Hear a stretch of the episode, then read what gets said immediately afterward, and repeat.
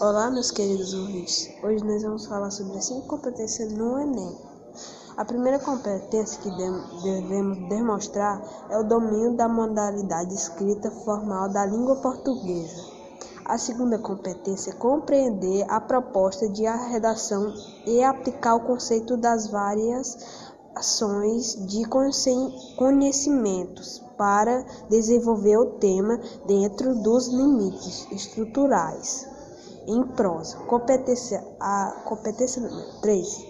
Selecionar relacionamento, organização e interpretação de fatos e opiniões e argumentos. E a número 4. Demonstrar o conhecimento dos mecanismos linguísticos necessários para a construção da argumentação.